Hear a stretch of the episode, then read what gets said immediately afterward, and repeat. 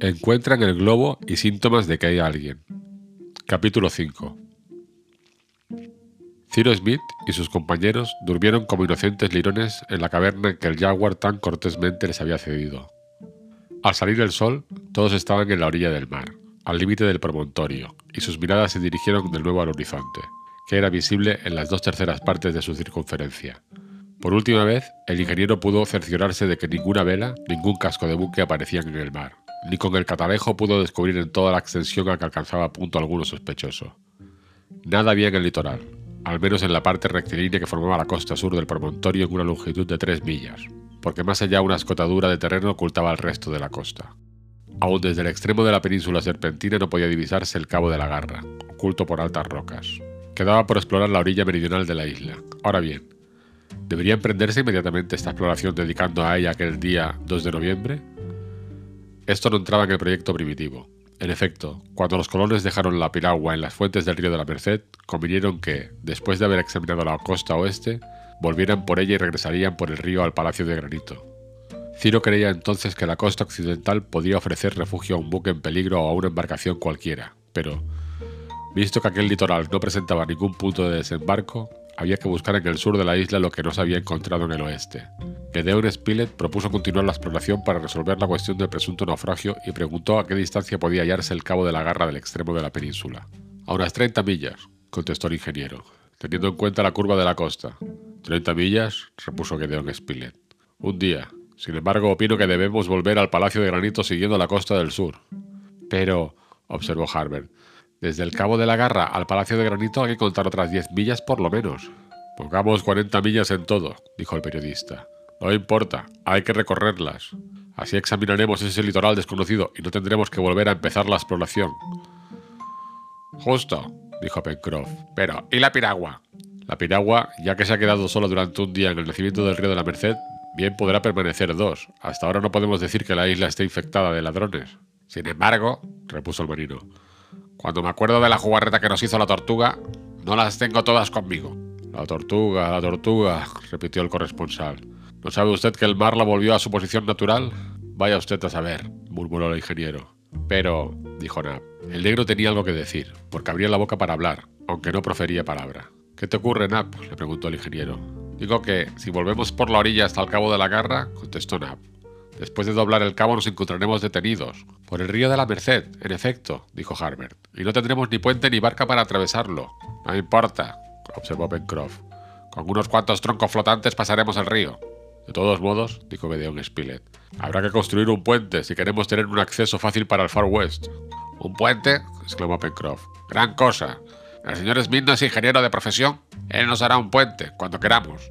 Entre tanto, yo me encargo de trasladar a todos al otro lado del río de la Merced sin mojar una hilacha de la ropa de nadie.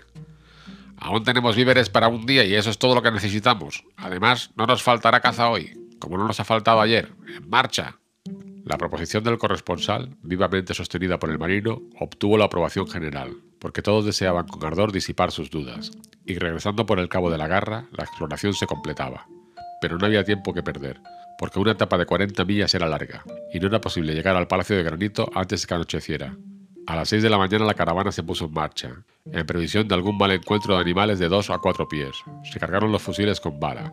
Top, que debía abrir la marcha, recibió orden de registrar la línea del bosque. La costa, a partir del extremo del promontorio que formaba la cola de la península, se redondeaba por espacio de 5 millas, distancia que fue rápidamente recorrida sin que las investigaciones más minuciosas revelaran el menor vestigio del desembarco antiguo ni reciente, ni presentara un resto cualquiera de buque, ni de campamentos, ni cenizas de hoguera encendida, ni huella de pie humano. Cuando llegaron los colonos al ángulo donde terminaba la curva para seguir la dirección nordeste formando la bahía de Washington, pudieron abarcar con la vista el litoral sur de la isla en toda su extensión, a 25 millas de aquel punto, la costa terminaba en el Cabo de la Garra, que apenas se divisaba entre la bruma de la mañana y que, por un fenómeno de espejismo, parecía que estaba suspendido entre la tierra y el agua. Entre el sitio que ocupaban los colonos y el centro de la inmensa bahía, la costa se componía primero de una extrema playa muy unida y muy llana, bordeada en segundo término de una fila de árboles. Después, haciéndose muy irregular, proyectaba puntas agudas de rocas cubiertas por el mar, y en fin, venía una acumulación pintoresca y desordenada de rocas negruzcas que terminaban el cabo de la garra. Tal era el desarrollo de aquella parte de la isla que los exploradores veían por primera vez y que recorrieron con la mirada después de haber descansado un instante. Un buque que se metiera aquí sin preocupación, dijo Pencroff, se perdería irremisiblemente. Bancos de arena se prolongan hasta el mar y más lejos, escollos, mal paraje. Pero al menos quedará algo de ese buque, observó el periodista. Pedazos de madera en los arrecifes, pero nada en la arena, dijo el marino. ¿Por qué?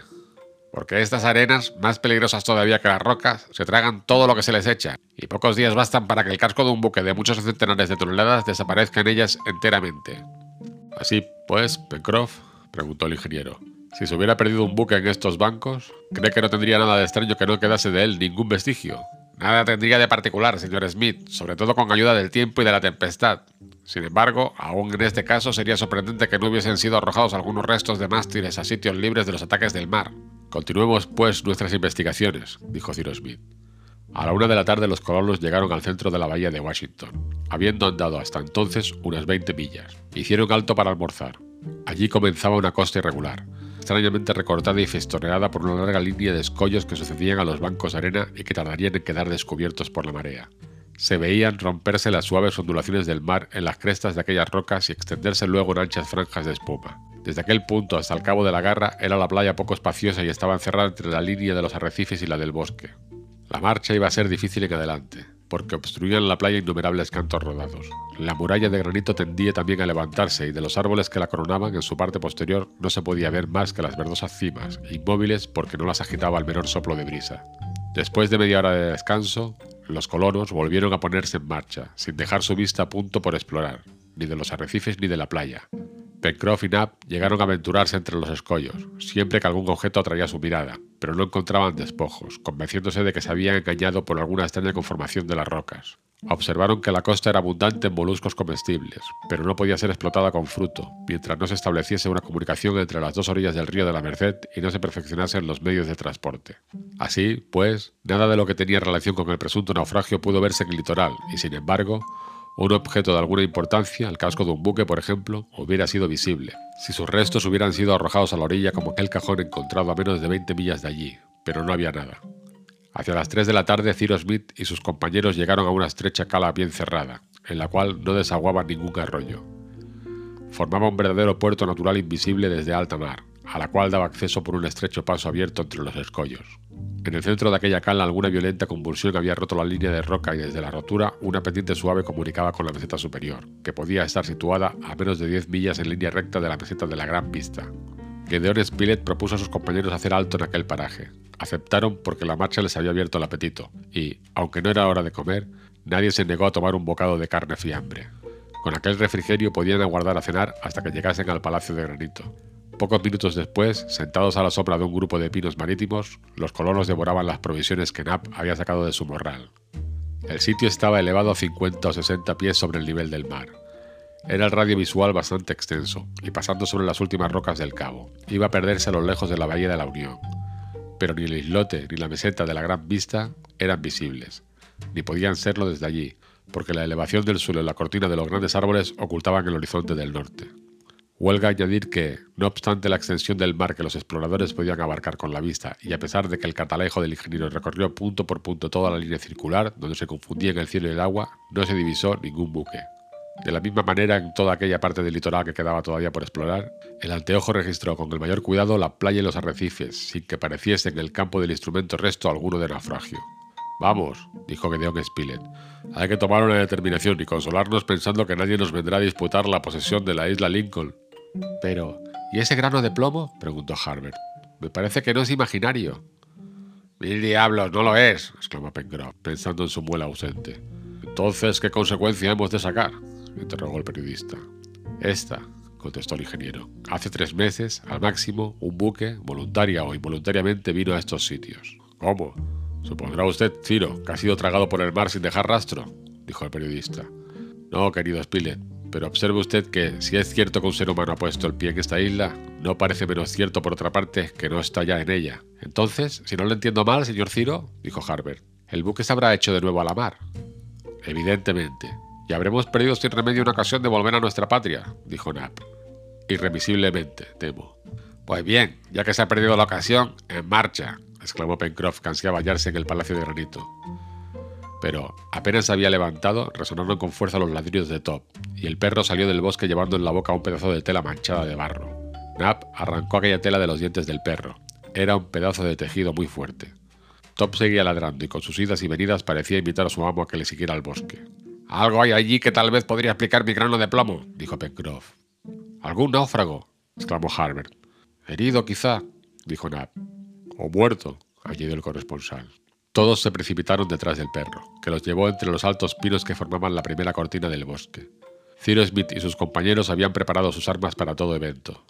Adelantaron un gran trecho por el bosque, pero con disgusto notaron que no había la menor huella de pasos. Los arbustos y los bejucos estaban intactos, y hubo que abrirse camino con el hacha como en las espesuras más profundas del bosque.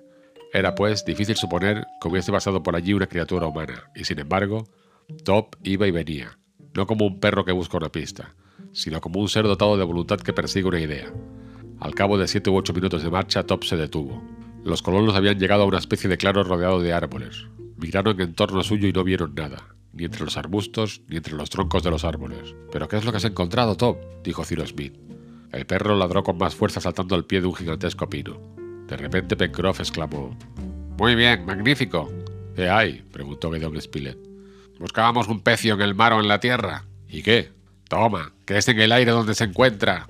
Y el marino enseñó a sus compañeros un enorme trozo de tela desgarrado y blancuzco, que colgaba de la cima de un pino y del cual pertenecía el pedazo recogido por Top. Pero eso no es un barco, dijo Gedeon Spilett. Perdone, repuso Pencroff. ¿Cómo? Será... Es lo que queda de nuestro barco aéreo, de nuestro globo, que ha encañado en la copa de este árbol. Pencroff no se engañaba y lanzó un hurra sonoro, añadiendo: Aquí tenemos telas de calidad para años. Podemos hacer pañuelos y camisas, ¿eh? ¿Qué le parece, señor Spilett? ¿Qué me dice usted de una isla donde los árboles producen camisas?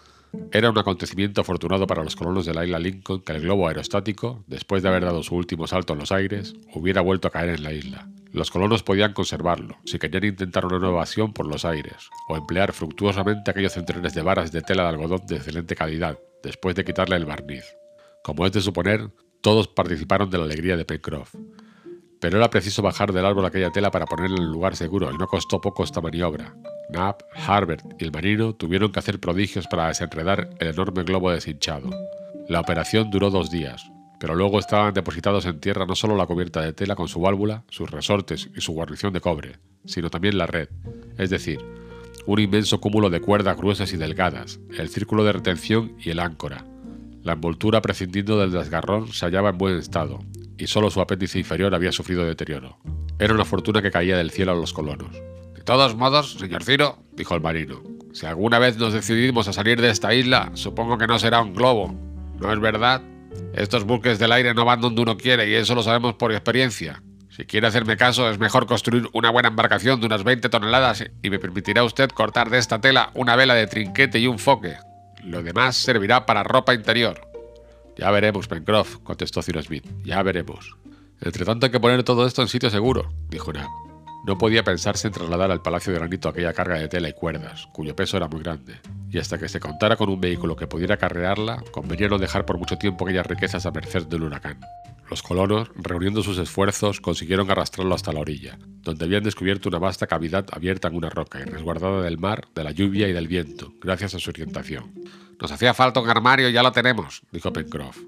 Pero como no se puede echar la llave, será prudente ocultar la puerta todo lo posible. No lo digo por los ladrones de dos pies, sino por los de cuatro patas.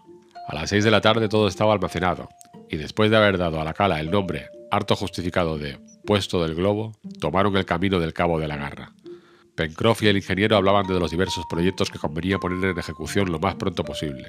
Era preciso, ante todo, echar un puente sobre el río de la Merced para establecer una comunicación fácil con el sur de la isla. Después volverían con el carrito a buscar el globo, porque la canoa no habría podido transportarlo. Hecho esto, se construiría una chalupa. Pencroff la aparejaría con balandra y con ella se emprenderían viajes de circunnavegación alrededor de la isla. Después, etcétera.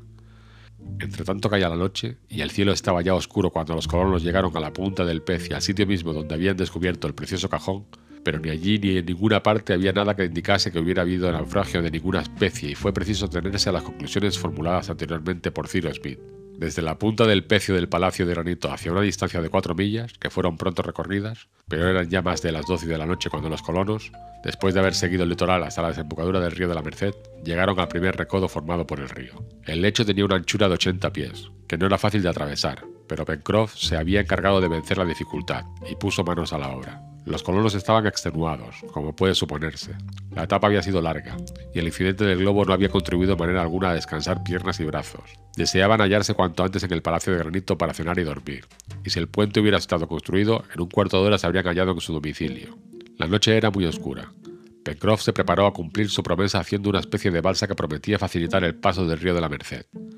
Nab y él armados de hachas, eligieron dos árboles cercanos al agua y comenzaron a atacarlos por su base. Cyrus Smith y Gedeon Spilett, sentados a la orilla del río, esperaban a que llegase el momento de ayudar a sus compañeros, mientras Harbert iba y venía sin apartarse demasiado de ellos. De improviso, el joven que se había adelantado río arriba volvió corriendo y dijo: ¿Qué es aquello que baja a la deriva? Pencroff interrumpió su trabajo y vio un objeto que se movía confusamente en la sombra.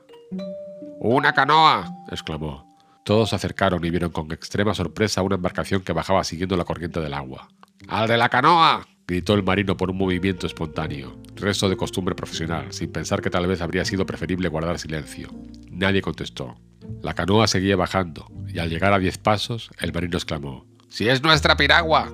¡Ha roto la amarra y ha seguido la corriente! Confesemos que no puede llegar en mejor ocasión. ¿Nuestra piragua? murmuró el ingeniero. Pencroff tenía razón. Era la piragua, cuya marra se había roto y volvía sola de las fuentes del río de la Merced. Era, pues, importante apoderarse de ella antes que fuese arrastrada por la rápida corriente del río más allá de su desembocadura. Esto es lo que hicieron diestramente Knapp y Pencroff con un palo largo. La piragua se detuvo en la orilla. El ingeniero saltó a ella, tomó la marra y se cercioró con el tacto de que realmente se había desgarrado y roto por su frote contra las rocas. Eso, dijo el corresponsal. Eso sí que verdaderamente puede llamarse una circunstancia. Extraña, añadió Cyrus Smith. Extraña o no, era circunstancia feliz. Harper, Spilett, Knapp y Pencroff se embarcaron. No dudaban de que la amarra se había desgarrado, pero lo más admirable del caso era que la piragua hubiese llegado precisamente en el momento en que los colonos se hallaban allí para detenerla, pues un cuarto de hora después habría ido a perderse en el mar. Si hubiera sido en época de los genios, el incidente habría dado derecho a pensar que la isla estaba habitada por un ser sobrenatural que ponía su poder al servicio de los náufragos. Unos cuantos golpes de remo llevaron a los colonos a la desembocadura del río de la Merced. Sacaron a la playa la canoa, acercándola a las chimeneas, y todos se dirigieron hacia la escalera del Palacio de Granito. Pero en aquel momento, Top ladró y Nab, que buscaba el primer tramo, dio un grito. La escalera había desaparecido.